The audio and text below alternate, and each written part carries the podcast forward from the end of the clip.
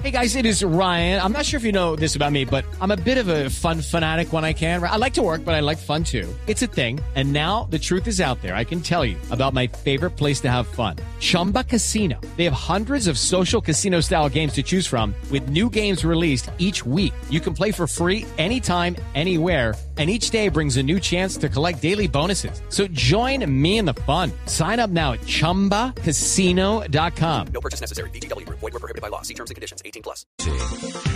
Aquí comienza Mesa Blue con Vanessa de la Torre.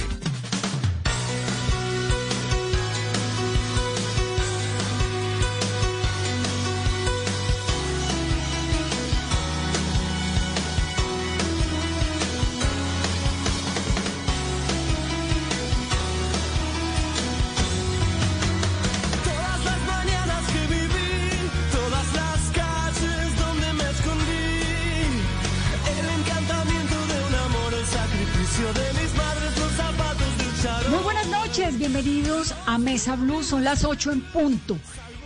Y aquí en este programa, como siempre, queremos también divertirnos, aprender algo, tener personajes grandes, que la pasemos rico, que tratemos de ponerle la mejor de la vibra y la mejor de las ondas a estos tiempos recios, como diría Vargas Llosa, que estamos viviendo, tiempos difíciles, tiempos de apertura también, porque arrancaron hoy cerca de 76 mil empleos, lugares nuevos, volvieron a abrirse, comenzaron a funcionar y eso significa cerca de medio millón de empleos. Es una nueva normalidad y lo que las autoridades han dicho es que toca ahora más que nunca pues ser muy cuidadoso con el autocuidado. Así que ese es el mensaje de siempre, ustedes ya se saben la teoría, toca ponerla en práctica. Pero hoy queremos escuchar música. Es imposible hablar de la historia de América Latina, del rock latinoamericano, sin pasar por este cantautor, compositor, músico, director de cine que se llama Fito Páez, uno de los más grandes y más importantes exponentes del rock argentino, cineasta, guionista, novelista. Tiene un disco nuevo que se llama La Conquista del Espacio, con el cual celebró el 13 de marzo de este año su cumpleaños número 57. Y la risa y la felicidad de tenerlo es porque tiene su segundo corte de La canción de las bestias, su video, que está promocionando y que obviamente le está dando la vuelta a América Latina.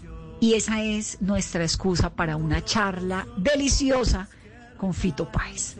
Así que arranco, Fito, qué gustazo, bienvenido a Mesa Blue.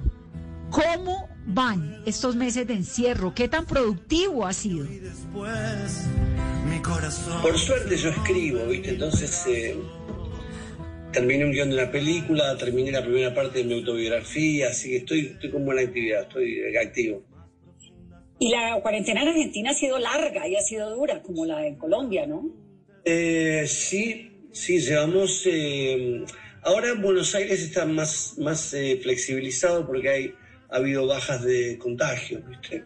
La curva está más estable que, que en bajada, se supone. Aunque viste que no, no hay manera de tener tantas seguridades o certezas con este COVID-19. Entonces, te diría que Buenos Aires está un poco mejor y el, el interior del, del país un poquito más complicado. Eh, lugares, por ejemplo, como mi ciudad, Rosario, que estaban en, en normalidad, entraron de golpe en fase 1 hace menos de un mes y hoy están con casi una crisis sanitaria, en el borde de una crisis sanitaria importante. Sí, sí. ¿y qué has estado escribiendo? ¿Un guion de qué película? ¿Qué libros? ¿Vas, a, vas con otro libro? Muchísimo, mira, eh, eh, a ver, eh, las actividades fueron, eh, primero, sí, tenía un libro de una película eh, y pensé que lo tenía terminado y por suerte eh, no. Entonces eh, empecé a leer y vi que faltaba un montón. Y todo eso que me faltaba lo pude desarrollar el primer mes y pico. Eh, así que te- empecé bien, te diría. Inmediatamente me empezaron a correr por diferentes lados con el tema de la biografía y yo estaba bastante reticente, te digo. eh, que, que- que no, esto no le va a interesar a nadie, es lo primero que. Eh, menos a mí, donde eh, tu vida. Va a ver, ahora que pasó fue una experiencia las más fuertes, te digo, tuve eh, en esta cosa del- de la escritura y de hacer música, ¿no? Eh, eh, encontrarte así con todo eso, eh, con lo bueno y lo malo, ¿no? Y con los grises, y con los excesos, y con la- las primeras veces de todo, ¿no? Y con la historia de tu familia, en fin, es una tarea eh, eh, yo la aconsejo, digamos, eh, es, muy, es muy hermosa en el fondo. Eh, poderse hacer un lindo viaje hasta, hasta, por lo menos hasta donde vos pensás que era. Y por suerte también ese trabajo estuvo ligado también, o esa tarea más que trabajo, ah, estuvo ligado también a, entrevistas con amigos, familiares, novias. Ex esposas y ya ahí, te- y ya ahí se Claro, acaba el libro. Llegué hasta los 30 años, o sea que tampoco fue. Es, es la, primera la primera mitad sería. Eh, supongo que a los 60, dentro de tres años, escribiré, publicaré la segunda parte. Eh, Pero que- ¿Y tú, ¿Y tú crees que tu vida, los primeros 30 años, fue más interesante, más agitada, menos que, que la del segundo, que los 30 para acá?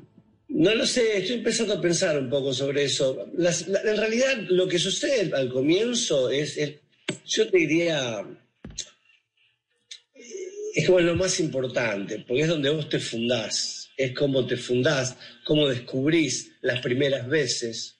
Entonces, todo eso tiene algo eh, que es, digo, lo otro es, son diversiones adultas, o, vamos en busca de tal cosa o tal otra.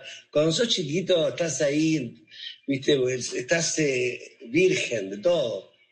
Entonces fue muy hermoso volver a, a ver, a descubrir cómo, cómo miré las estrellas la primera vez, o con quién me manoseé la primera vez, de qué manera, o cómo la miraba mi profesora de la, de la primaria, o, o las primeras veces que agarré la música, o me conecté con los libros. Eh, o sea, fue todo eso, fue muy hermoso redescubrirlo, ¿no? Así que no sé si la segunda parte va a ser más, más dificultosa, eh, en el sentido que aparece, van a aparecer eh, cuestiones más ligadas a eh, un poco a la vida artística, más específicamente, eh, directa, y a los vínculos eh, maritales, te diría. Y después con los hijos, imagínate. Los maritales y los, y los no maritales también.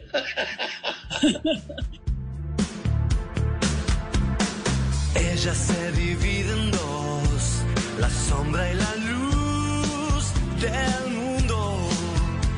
Sus ojos son un mar profundo, hoy sin ella yo no vería el sol. Yo escribo aquí en mi habitación y el mundo arde allí afuera. Por fin llegó es imposible con su ilusión.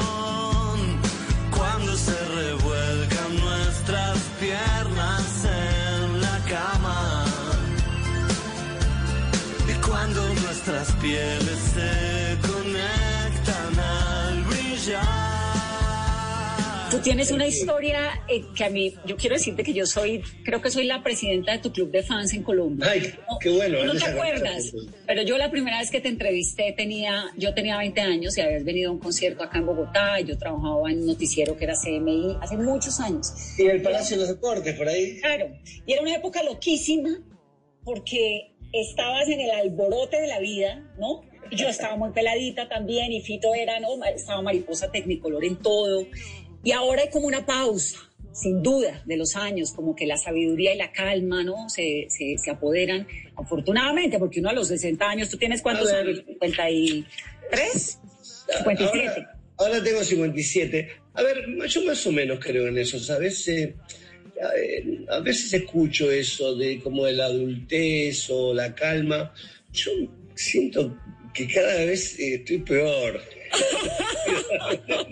Cada vez entiendo menos, eh, cada vez tengo más dudas y más quilombos, eh, más me meto en más problemas, por lo menos problemas nuevos, ¿sí? Eh, siento cada vez más, más incertidumbre, ¿no? Con humor y todo, ¿no? Pero digo, entré en un, en un momento, ojo, yo creo que después de los 50 es cuando se pone mejor, ¿eh? Eh, que se pone cada día mejor igual. ¿eh? Pero no, no de, no de aplomarme, ¿sabes? Siento que se despertó algo todavía más, más salvaje en mí, más, curi- más curiosidad, más de deseos de involucrarme con cosas que no conozco, más, de, más que establecerme en la figura siempre odiosa de, del, del sacerdote, digamos, eh, que tiene una capilla de público cautivo y que, y que simplemente hace la tarea para sus fieles, digamos, ¿no?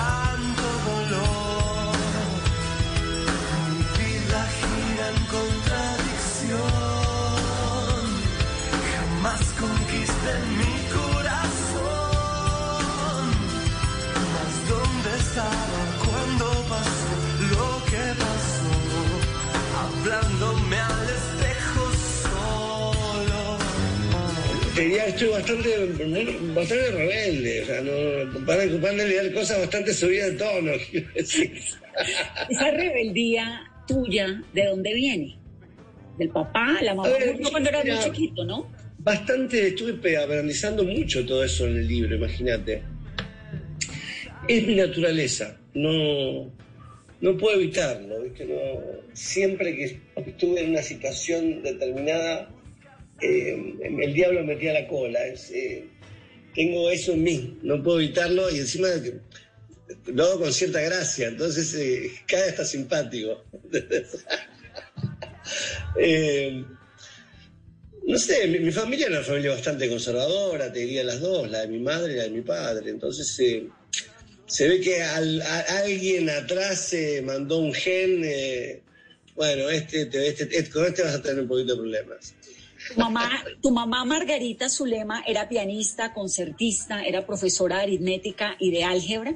Tu papá era empleado del municipio, ¿no? De Rosario. Sí, Pero tu mamá sí. murió cuando tenías ocho meses. Así es. ¿Y cómo fue que esa música de la pianista, de la concertista, se le metió a un niñito que casi que ni la conoció? Bueno, debe haber algo posiblemente genético allí. eh, mi madre era una, en realidad no sé si tan genético, mi madre era una virtuosa, yo soy eh, un chapucero, digamos, eh, con la música. eh. Mi madre tocaba muy bien eh, piezas de alta complejidad. Yo creo que esa, ese swing pasó a mi hija Margarita, que a ella toca el piano así despreocupadamente y toca infinitamente mejor que yo. Así que posiblemente el gen de mi madre se haya saltado allí. Eh, yo me quedé con mis deseos de la música, con mis ganas de hacer música, mi voluntad, y posiblemente también con la influencia de mi padre como melómano. Porque mi padre fue el que me inyecta belleza, viste, de muy chiquito, y, y desprejuicio. Porque mi papá me, escuché- me hacía escuchar eh, las orquestas de tango, de Salgán, de Pugliese, de Troilo, con Goyeneche, con Edmundo Rivero cantando. Me hacía escuchar eh, Félix Gulda, que era un pianista que venía de la música erudita vienesa y se pasa al jazz. Por otro lado, me hacía escuchar a Oscar Peterson, que era un heredero de Arteitum. Eh, me hacía escuchar Mercedes Sosa, son las más modernistas, incluso digo, eh, la cantata sudamericana y Mujeres Argentinas, que son las obras que hizo Félix Luna y, Ariel Ramírez. Escuchamos eh, Jobim en, el apogeo de la bossa nova. Deixa cantar de novo trovador, a luz da lua, toda canção do seu Joe Gilberto, Se você disser que eu desafino amor, saiba que isto em mim provoca imensa dor.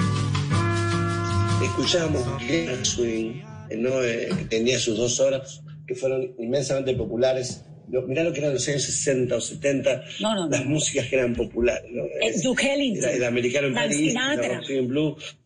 Claro, eh, pues, los discos de Sinatra, todavía me acuerdo y llevo conmigo el disco de Ogerman, que hacen Jobim, Sinatra y Ogerman, que, es una cosa, pero que decís, man, ¿cómo hacían esto? Y aparte les, les iba genial, la gente los escuchaba, ¿no?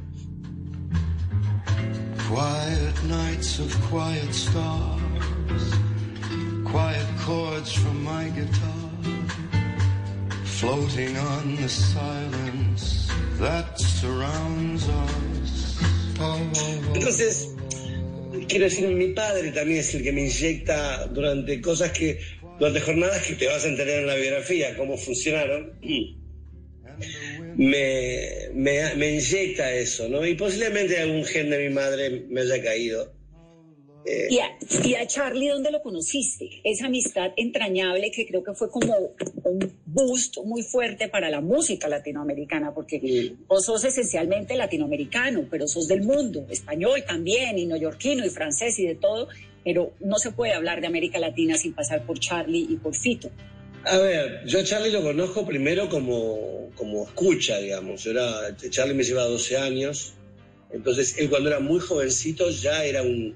él, era, él es el auténtico Mozart, genio de la música en español. Él es el verdadero. Él tiene eso... Es, como, es nuestro Mozart, ¿entendés, Charlie? Nuestro Mozart contemporáneo. Entonces, tuve la suerte de poder eh, escuchar sus discos de, de- los 12 años, ponele, sus primeros álbumes, que ya eran, ya eran geniales. Y después la vida, por motivo u otro, me fue acercando. Hasta que un día lo tuve enfrente en un camarín del Teatro Coliseo, que presentaron un disco de Juan Carlos Baglietto que se llamaba Actuar para Vivir. Y él se me sentó al lado y me dice, che, vos, no sé qué, ¿qué me dijeron? ¿Que te- tenés mala onda conmigo? Y yo me estaba. Imagínate. Entonces, eh, en fin, a partir de ese momento hasta el día de hoy eh, iniciamos un vínculo que ya podría decirte que es un vínculo familiar. Charlie es eh, familia. Eh, es- nos acompañamos, hemos estado en los momentos más importantes uno del otro, en el dolor, en el amor, en la risa permanente, por supuesto. Eh, o sea que te podría decir que Charlie es una de las personas a quien más amo en el mundo y, y que más me ha comprendido y me ha, más- ha- me ha enseñado. Eh, es una persona fundamental en mi vida. Susana se escapó, Miguel también, Ana se quedó, oh Ana se quedó, te veo bien, te veo muy bien, te ves muy bien, te ves muy bien, te ves muy bien así, fumándote. ¿Cómo sobrevivieron Fito y Charlie a tanto, a la represión, a la libertad, al exceso, a las drogas, a la fama, a todo, a tu libro Kirchner provocador, a siempre estar metiendo el dedo, porque siempre han estado metiendo el dedo en la historia? Eh, yerba mala nunca muere, dicen. Yo creo que, a ver, hay algo en la hechura de la música o en, o en la... Yo diría, me gusta pensar, hace unos meses, perdón que esté un poco disperso para iniciar la frase, pero hace unos meses leí un reportaje de David Bowie que me gustó mucho. El tipo en los años 80 ah, dice algo así, lo que pasa es que la cultura rock eh, generó tal cosa, no tal otra, bueno, no vamos a analizar ahora, pero me gustó cómo nombró en la, la tribu a la cual, de la cual él se sentía parte, y era la cultura rock. Y la cultura rock está ligada a un montón de, de situaciones que están, por un lado, es una, es una cultura hedonista, es una cultura eh, curiosa, es una cultura que no tiene miedo a... no le tiene miedo a la academia. Es una cultura ligada al humor. Es una, una cultura ligada a las historias de cada lugar. El rock es, es tradición y modernidad. Eh, entonces, eso también te va dando una fortaleza, eh, esa suerte de ser diletante en el mundo, de no tener miedo de estar en muchos ámbitos diferentes o de conocer un poquito de cada cosa y con eso hacer una obra de arte. Digamos, hay algo de, hay como una suerte de, de caradurismo en el rock, o de, de picardía, le falta solemnidad. ¿viste? Entonces yo creo que eso, esa misma alegría de estar vivo en un sentido, y de transmitir el joy de estar vivo, la alegría de estar vivo, hace que uno eh, regenere fuerzas.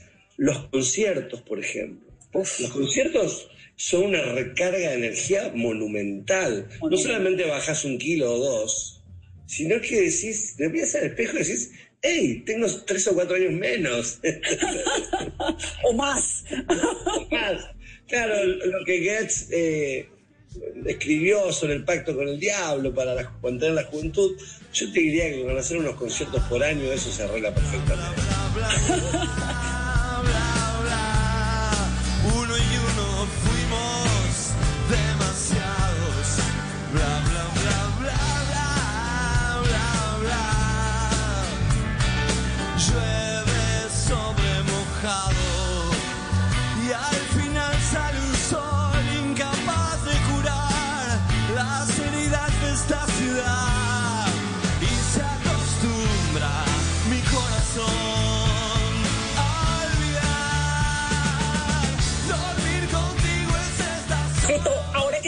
revisando la biografía, ¿cuándo sale la biografía? Me muero por leerla.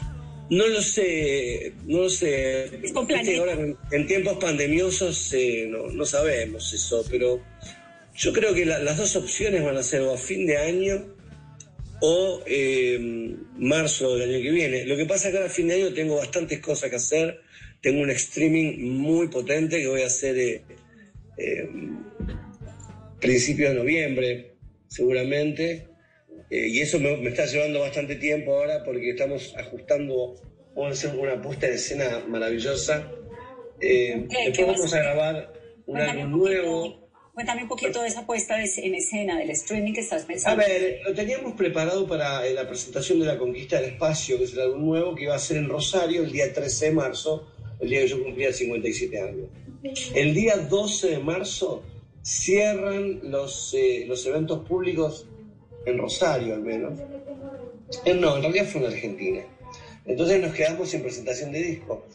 Entonces creo que aquí, en este streaming, vamos a hacer la presentación del álbum, o parte, te diría, porque no voy a tocar todo el álbum, pero voy a tocar la mitad, más, más muchos hits seguramente. Eh, y vamos a usar la apuesta que teníamos pensado para allí, eh, para Rosario, vamos a hacerlo en el concierto.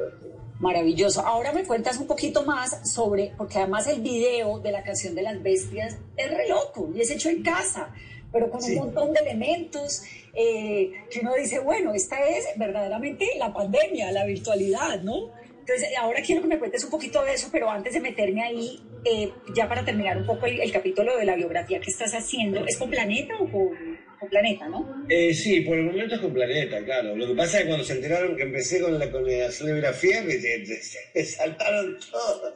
Claro. Fue muy gracioso.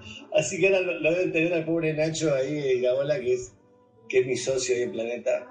Lo deben tener con el teléfono caliente, ¿no? Eh, ¿Y quién pero te sí, revisa? no, no, seguramente va a salir por la por Planeta. ¿Quién te edita? ¿Quién te revisa? Mm, A ver, en este libro no nadie. Este, va directo, acá no, acá no hay ninguna opinión de afuera. A lo Soy muy, soy muy buena editora aparte, son, soy muy riguroso y, y sé hacer todo lo que hay que hacer en una edición de libros porque ya hice otros, entonces eh, Claro. soy canchero. Pero además porque tú tienes una combinación bien especial, porque eres muy arriesgado, muy creativo, pero muy meticuloso y muy disciplinado. Sí. Todo, lo cual es in- increíble, ¿no?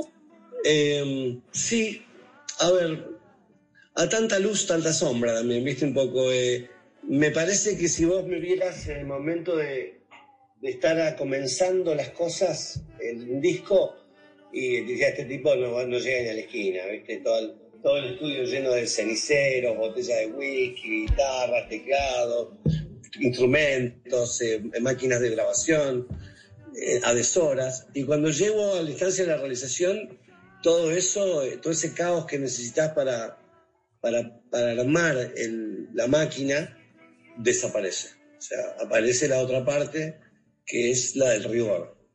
Incluso rigor en el desorden, ¿eh? porque por ejemplo, muchas cosas que suceden en una grabación eh, están, eh, surgen allí. Entonces también cuando vas a hacer algo salvaje, sí, bueno, yo quiero que esto sea una filmación salvaje. Por más que tengas, o una grabación salvaje, por más que tengas todo, sabes que el baterista va a tal parte, que todo, bueno, pero queda la primera toma. Entonces lo que queda allí queda, con los errores, incluso. Entonces lo que uno está buscando en realidad es como un hueso, ¿viste? Como un- lo que está en- adentro del hueso.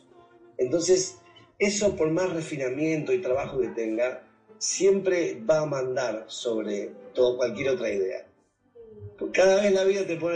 Hello, it is Ryan, and we could all use an extra bright spot in our day, couldn't we? Just to make up for things like sitting in traffic, doing the dishes, counting your steps, you know, all the mundane stuff. That is why I'm such a big fan of Chumba Casino. Chumba Casino has all your favorite social casino style games that you can play for free anytime, anywhere with daily bonuses. That should brighten your day a little. Actually, a lot. So sign up now at chumbacasino.com. That's chumbacasino.com. No purchase necessary. VGW Group. Void were prohibited by law. See terms and conditions. 18 plus. sentido por suerte, ¿no? Eh, te va desa- desadjetivando también, quitando adjetivos, eh, te, va, te va centrando en la frase corta, ¿no? Lo que decía el viejo Hemingway. Pa, pa, pa, pa, ya está. Y tiene razón.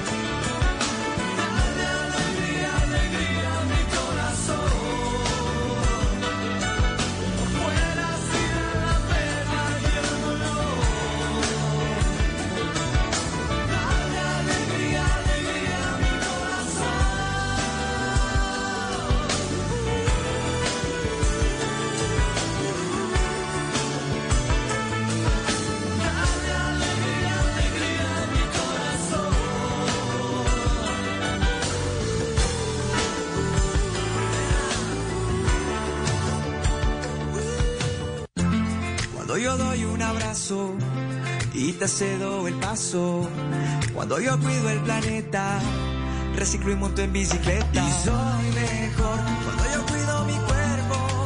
Cuando me reto a ser mi mejor versión. Con pasta Sonia me alimenta y tiene el mejor sabor. Con pasta Sonia, sabor y energía que te hacen mejor. Con pasta Sonia.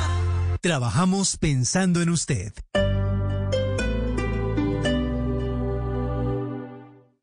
Esta noche en Bla Bla Blue. Ajá, ¿qué tal? Soy María Macausland y esta noche a partir de las 10 en Bla Bla Blue les tengo a Sebastián Moscán, Leandro Santos de Pasión de Gavilanes. Luego a las 11 a propósito del controvertido documental de Netflix El Dilema de las redes sociales, un experto desde México nos dirá si al dar nuestras opiniones en Facebook o en Twitter estamos siendo parte de una manipulación o de una estrategia. Y después de medianoche mi parte favorita, ustedes se toman la palabra. Abrimos nuestra línea telefónica en este talk show en el que hablamos todos y hablamos de todo. Bla Bla Blue. Porque ahora te escuchamos en la radio. Blue Radio y bluradio.com. La nueva alternativa. El mundo nos está dando una oportunidad para transformarnos, evolucionar la forma de trabajar, de compartir y hasta de celebrar. Con valentía enfrentaremos la realidad de una forma diferente, porque transformarse es la nueva alternativa. Blue Radio.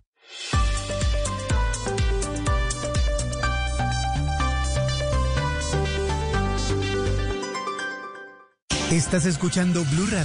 Es el momento perfecto para recordarle a los que más quieres que siempre están en tus pensamientos. Es tiempo de cuidarnos y querernos. Banco Popular. Hoy se puede, siempre se puede.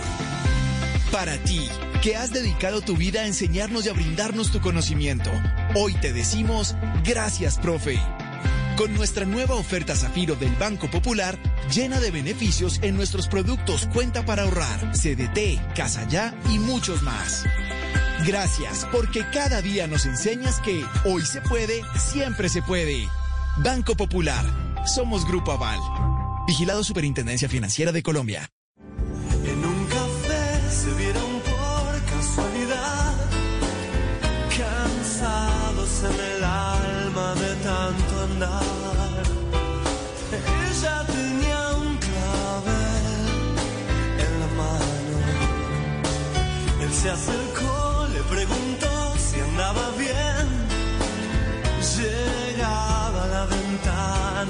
De pie y las llevo a caminar por corrientes. Miren todos, ellos solos pueden más que el amor y son más fuertes que el ahora que estás eh, terminando pues la biografía de estos primeros 30 años, ¿hay algo que digas, uff, un momento en la vida en que ahora que lo ves ya como con la calma del pasado, eh, se me iba la mano en esto? ¿O esto estuvo, no sé si estuvo bien, esto no? ¿Qué, qué episodio, qué momento, qué recuerdo te da vueltas en la cabeza en la noche? No, a ver, como cosa, por eso es, es todo morbo eso, en realidad. eh. Lo que pienso es que fui, eh, viví circunstancias muy difíciles y las sobrellevé y me pude sobrevivir a mí mismo un montón de veces, te diría. Eh, situaciones de las cuales podría no haber vuelto. ¿Como cuál? Cuéntame una. Eh, Nada, un tipo colgado en un balcón, muy pasado de whisky, punto. Me salvó una voz que fue Fabi Cantilo. Eh, digo, digo, si querés preguntar algo exactamente. Es, la voz de Fabi me trajo hacia adentro del... Digo, yo no llegué allí por, por dolor, por locura, por, eh, por estar en una situación borde, de verdad.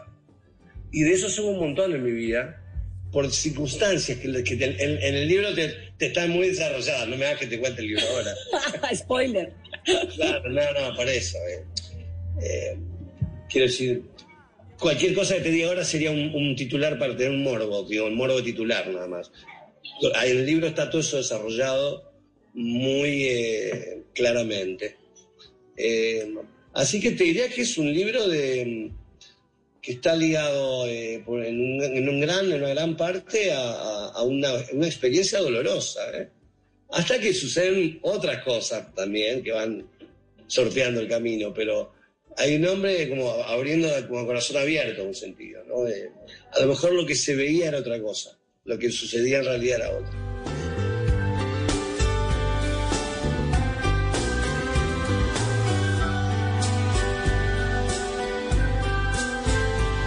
¿Cuál es tu relación con el piano? ¿Por qué el piano se convirtió en tu instrumento clave? Ahora me contabas que tu hija es, pues, ¿no? Una eh, verdadera proeza del piano, que tu mamá era también una mujer, una música, pero ¿por qué el piano? Y porque además querías hacer en algún momento solo piano, un disco de solo piano, ¿no? Mira, eh, estaba en casa el piano también, ¿viste? Había un August Foster en mi casa en Rosario, entonces eh, el piano familiar. No sé, yo me, acuerdo cuando vi una- un film de, de John Huston que se llama eh, The Death, se llama, está basado en un, en un libro de Joyce que se llama Dublineses.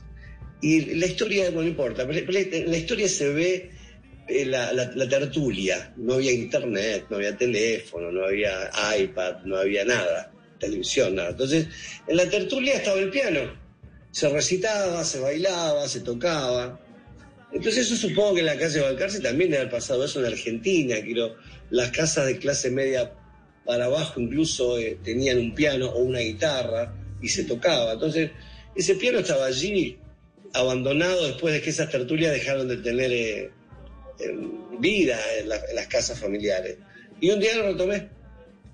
Y, un día lo vi a Charlie García también. Entonces, eh, lo vi a Charlie García el 7 de agosto del 76, el Teatro Ostengo, en Fila 7, eh, con la máquina de hacer pájaros. Y cuando salió con la flor en la boca y con los dos pies y los teclados abiertos así de mano, dije, ya está, es esto. Se terminó. Esto es lo que yo quiero para mi vida. Y ahí decidiste volverte pianista. Y ahí, bueno, in- intento. Si me escuchara aquí Jarrett, no sé si pensaría lo mismo, pero No, no, no, a mí me parece que, o sea, me parece que eres, nuestro Mozart eres tú, después Charlie. Mira, Gerardo Gandini, que fue uno de mis grandes maestros eh, de música, un compositor contemporáneo alucinante, un músico, un artista enorme, me decía, vos tenés que tocar el piano, man, me decía. Eh, no- vos no- nadie toca como vos, me decía.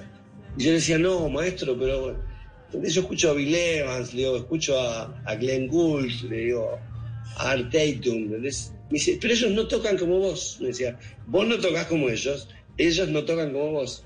Entonces eso siempre me, me incentivó para esa, esa idea de él, ¿no? De Gerardo para seguir eh, intentando eh, maneras y formas, ¿no? Para seguir tocando.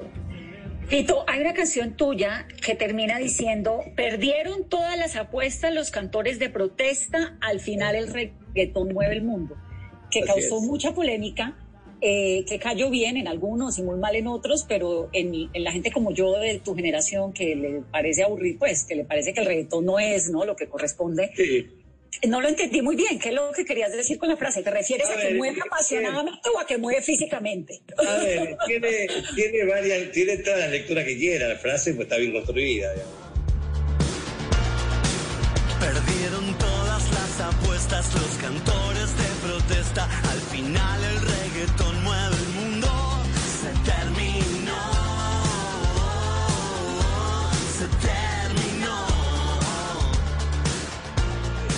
digamos, ahí hay como una ironía entre lo que es la cantautoría de los años 70, 80, que eran gente que eh, estéticamente también, salvo, mm, salvo algunas excepciones, eran más o menos.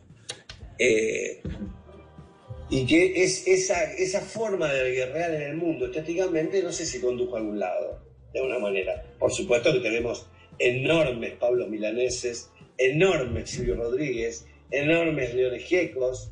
eh, quiero decir, eso no entraría dentro de la can- No. cantor de protesta, quiero decir. Pero los dinosaurios, es decir, el, el- el hecho de sobrevivir en la mitad de una represión de una dictadura, a cantar los dinosaurios, es meterse en la sociedad. Pero claro, mira, Los dinosaurios no viene de la cantautoría.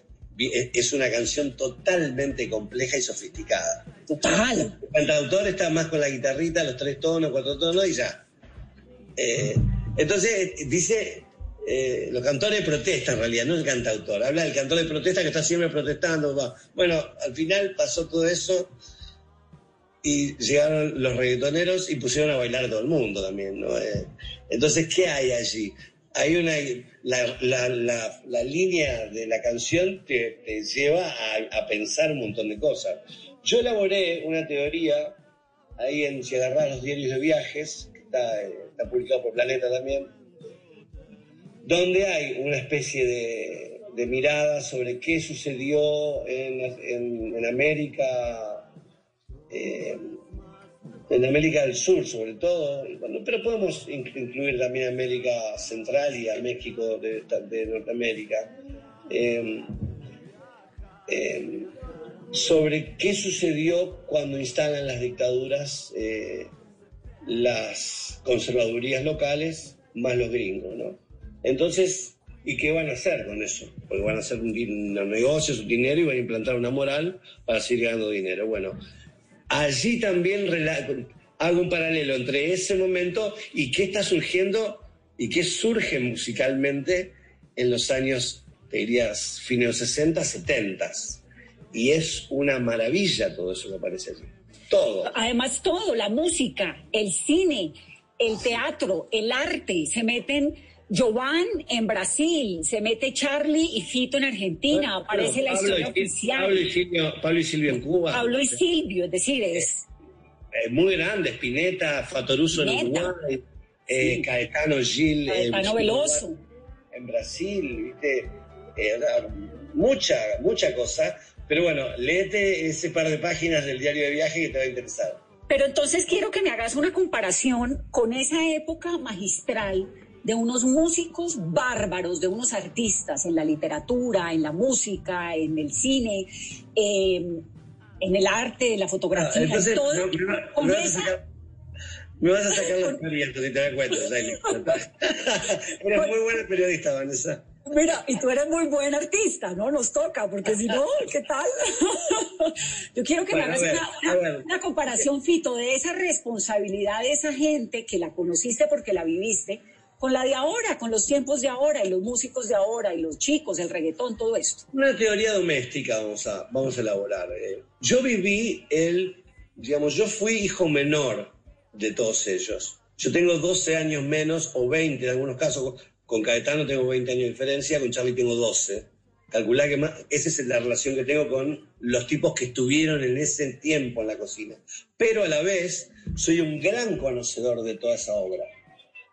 Eh, no te digo heredero ni mucho menos, un gran conocedor de la, desde Cuba hasta el, hasta el último rinconcito de Argentina.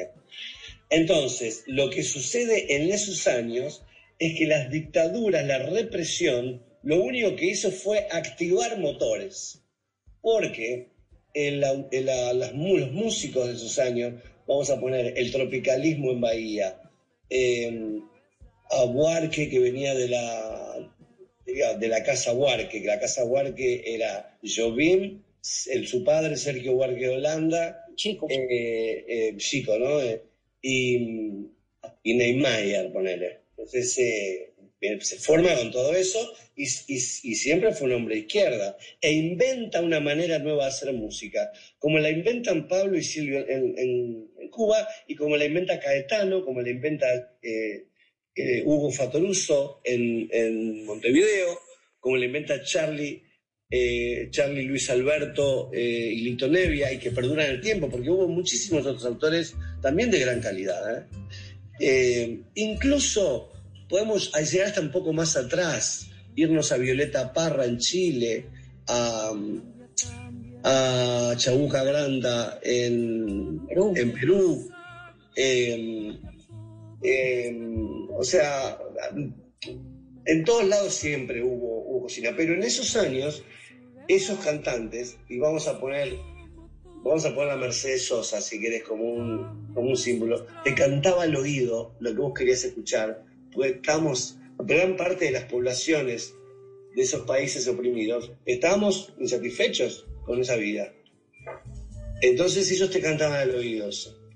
Y, y eso, esa es la diferencia. Ahora ese es lo que me pasa a mí, yo, yo, yo, y, pum, pum, y está bien, a todos nos gusta gozar y, y- y- y movernos y bailar y perrear y todo eso. Obvio, ¿cómo no nos va a gustar poner, poner el cuerpo en acción y a bailar? Nosotros bailamos en el Salón La Cecilia, en La Habana, en los años 80, quiero decir, eh, ya.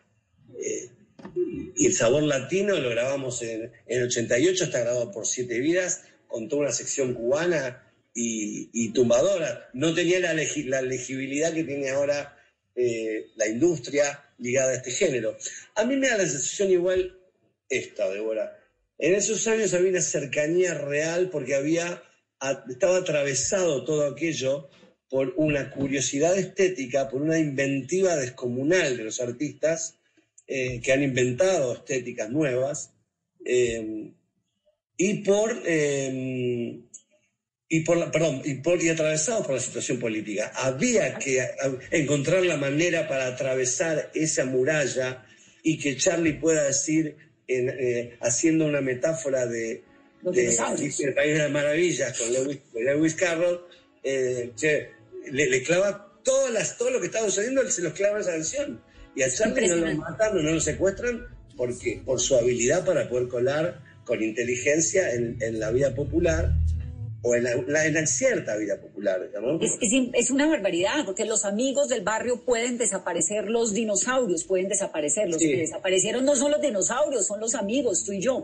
Pero a mí no me deja de llamar la atención muchísimo la responsabilidad, y, y ni siquiera responsabilidad, el rol con el que los artistas, la, y la generación, eh, los escritores, los periodistas, Verbitsky, todo esto, se metieron a contar ese episodio de la historia del Cono Sur y ahora que sigue habiendo una América Latina completamente inconforme con un Estados Unidos como lo hay, uno diría, bueno, ¿y dónde está la responsabilidad actual de los artistas cantando ver. reggaetón? A ver, eh, la respons- esa responsabilidad moral, digamos, no existiría. Yo te podría hablar de otra responsabilidad. Eh, la que yo siento en mi corazón, ¿entendés? De haber, de, al haberme sido permitido estar en la cocina de los grandes artistas del siglo XX, o de, te diría la gran mayoría de ellos, eh, yo tengo la, la necesidad, te diría, de que todo eso esté a buen resguardo, esté a buen cuidado, en repetir y en promover esas músicas y en ser no, te repito, no heredero, pero sí, forma- sí sentirme parte de la cadena genética que ellos a la vez heredan de grandes artistas de comienzo del siglo XX eh, eh, en cada país. Eh, y por último, decirte que también, más que nada, y esto lo digo con total honestidad, yo he sido un hombre privilegiado porque pude estar en primera fila en esas cocinas. En el sentido que yo no siento que tenga la estatura que tiene Nevia o Spinetta o Fatoruso o Huarque o García, pero sí sé que ellos me abrieron su- las puertas de eh, su casa. Y Charlie me dijo, bueno, mira, esto se hace así más o menos. claro, vos- vos esto- ya está.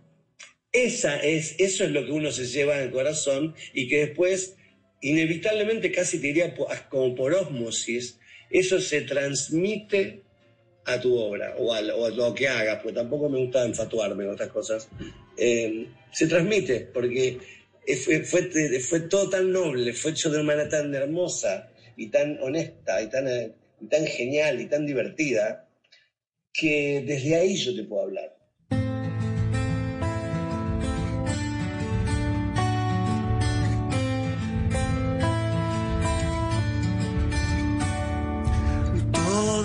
Las bestias sufrimos sin parar, lloramos nuestras penas en silencio.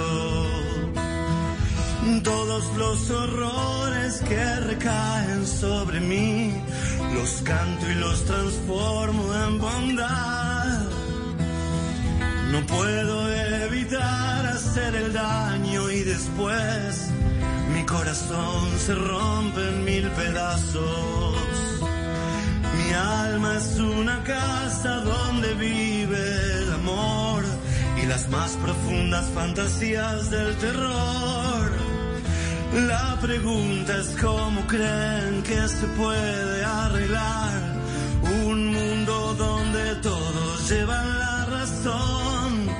La respuesta es que los bellos de espíritu caerán también ausentes en el valle de la muerte. Me produce una gran curiosidad. Es una cosa loquísima, rarísima. ¿Cómo lo hiciste? ¿De dónde salió? El video. Mira, cómo, cómo surgen todas estas cosas, ¿viste? Era, nadie sabía nada cómo hacer videos con un teléfono en estas, en estas épocas. Entonces eh, lo llamé a mi amigo Max Rompo, que es eh, uno de los artistas más geniales que hay hoy en, en Buenos Aires. Eh, por supuesto ya se lo quieren llevar a todos lados del mundo porque es, es una mente superior. Es es un pibe muy genial. Entonces, lo, yo- es pisciano igual que yo. Entonces lo llamo, soy yo, como 20 años igual. Eh, y le digo, Max, eh, tengo una inquietud, le digo. Entonces me dice, ah, perfecto. Digo, deja todo, entonces me presta atención. Porque somos iguales. Entonces, mira, hagamos un video con las bestias. Le digo, yo te, yo te voy a mandar un material, le digo, y vos después yo te dejo solo. Haz lo que quieras. Entonces, aquí en casa, detrás de este telón, eh, así, eh, que en realidad ahí lo pusimos de negro. eh, Mira, yo también tengo mi telón, Fito. Claro, claro, claro. Todos tenemos el nuestro, claro. Eh, y ahí le filmé un plano de frente, con más o menor distancia, varios planos. Después le, y le mandé unos macros de dedos, de ojos, de la nariz, de la boca. Entonces, con esos macros, él llamó a una serie de animadores y armaron estos bichitos encantadores que son las bestias estas, que tienen nombre, viste, cada una de ellas. Eh, y que, bueno, un poco fue una manera medio a lo, Disney y a lo Tim Burton de presentar eh, las bestias que todos llevamos adentro. ¿Pero se Eh, parecen algo al coronavirus, a la época del coronavirus o no Fíjate que, tiene, fíjate que tiene algo de eso, pero no, no, no, no hubo ninguna intencionalidad ¿no? de hacer eso. eh. Hay, hay uno que es, que es así, creo, ¿no? que camina así medio con los dedos. No, no, no. Entonces él, como tiene una gran imaginación, eh, no hizo más que demorarse un par de semanas con sus animadores y me entregaron esa maravilla de- que está hecha con teléfonos y, un- y una computadora. Genial. Pero además tiene algo genial y es que uno arranca a verlo y le va incomodando, ¿no? Pero no puede dejar de verlo. Y vuelve y lo sigue viendo y lo sigue viendo y las veces se van reproduciendo y uno dice, ¿qué es esto? Y se va, ya es una La deformación. cara se va La cara-. Pero uno no puede dejar de verlo hasta el final y cuando se acaba aparecen unas letras en chino, En mandarín. en mandarín. Sí, sí. ¿Qué dice y por qué en mandarín? No, dice la canción de las bestias en mandarín. Creo que mm, fue una manera de Max de, de establecer eh, un contacto inconsciente con, eh, eh, con el- uno de los posibles orígenes del bicho, ¿no? Eh, y tener como una, un- una ligación con eso. Pero al final termina resultando linda la letra nada más. No, la letra es maravillosa y es súper intensa y todo, pero a mí me, me llamó mucho la atención por eso, porque arranqué a verlo y me, me incomodó y la deformada y, me fui quedando y quedando y cuando al final la- leí el- las letras en, en mandarín, pensé que era chino. No, y a cuando aparecen los bichitos es lindo, ¿viste? O sea, Claro. Son lindos al final, ¿viste? ¿No? Eh, Sí, sí, sí, es una combinación bien, bien particular. Fito, yo supongo que uno con 30 años de trayectoria, con 23 álbumes de estudio, con cuatro álbumes en directo, tres DVDs, 12 recopilatorios, bueno, todo lo que has hecho en la trayectoria, en la carrera, decir esto me gusta más que esto tiene que ser dificilísimo. ¿Pero hay alguna canción que te guste más que la otra? ¿O alguna etapa del Fito que te guste más? Eh, no, no, no, no. Eh, ¿Sabes lo- cuando, que, te puedo contar algo que pasa a veces? eh, que siempre es con, con temas que después van a hacer ruido seguramente. Cuando hay un, cuando hay un temón, eh, estás, lo terminás y lo volvés a escuchar 100 veces. Eso, eh, eso sucede, pero te pasa en ese momento, pero no te pasa más. Digo, pero cuando un tema no puedes dejar de escucharlo y volvés como un chico, viste que, viste que los niños, los hijos te piden, papá, vamos a de vuelta la película, otra vez Mary Poppins, otra vez esto, otra vez lo otro, bueno. Ok, Esto es igual. Estás todo el día escuchando el mismo tema, porque no, no te puedes creer que vos hayas hecho eso. ¿Cuál es Eh, esa canción que decís, no puedo creer que haya hecho esto? Bueno, me pasó con Tumbas de la Gloria, me pasó con Tu vida, mi vida, me pasó con eh, Por siete vidas, con Dice Ey, me pasó con eh, eh, el, el- el amor después del amor, o Ciudad de pobres corazones. en fin, con, con muchas, por suerte me he pasado con muchas. Eh, 11 y Ahora, ahora me pasa con el disco entero, por suerte ya, con el disco nuevo, que lo- me gusta escucharlo todo porque aparte es cortito como los discos viejos, ¿viste? Fito, 11 y Once y 6, seis. en un café, se vieron por casualidad. ¿Esos personajes los viste alguna vez que te motivaron a escribir eso o de dónde salió 11 y 6? A ver, eh, esa canción está situada en, en la calle, en la intersección de las calles Corrientes y Montevideo en Buenos Aires.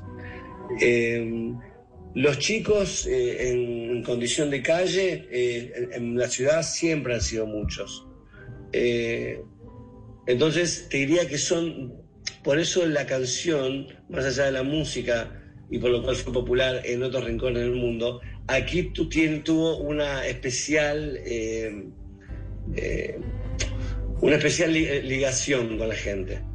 Eh, porque todo el mundo conoce a esos chicos. Esos chicos eran el chiquilín de Bachín, que escribió eh, eh, Horacio Ferrer con música de Astor hace muchos años, que era el chico que mendigaba amor o, pla- o, o- o- dinero, lo que sea, en las calles de Buenos Aires.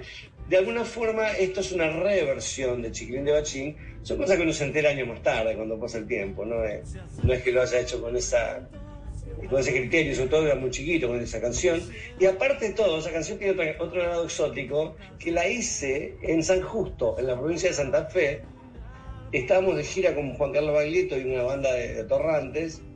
Y esa noche todos se pusieron muy locos y se zarparon. Y el único que estaba cool fui yo, que me quedé en la habitación tocando el piano. Y desde aquella provincia pude pensar a la distancia en aquellos dos chicos caminando por las calles de Buenos Aires, eh, sugiriendo en que también tanto andar, es que eso es divino. Y aplica, Claro, y ¿sabes por- qué me impresiona? Que aplica para hace 20 años, para hace 10 y para ahora. Claro. Y por otro lado también hay una, en la canción nombra algo así ligado, y son más fuertes que el Olimpo. Había una suerte de, también de prepotencia eh, democrática allí en la primavera alfonsinista, ¿no? en la cual vamos a salir adelante, ¿no? Eh, aunque estemos eh, en esta situación.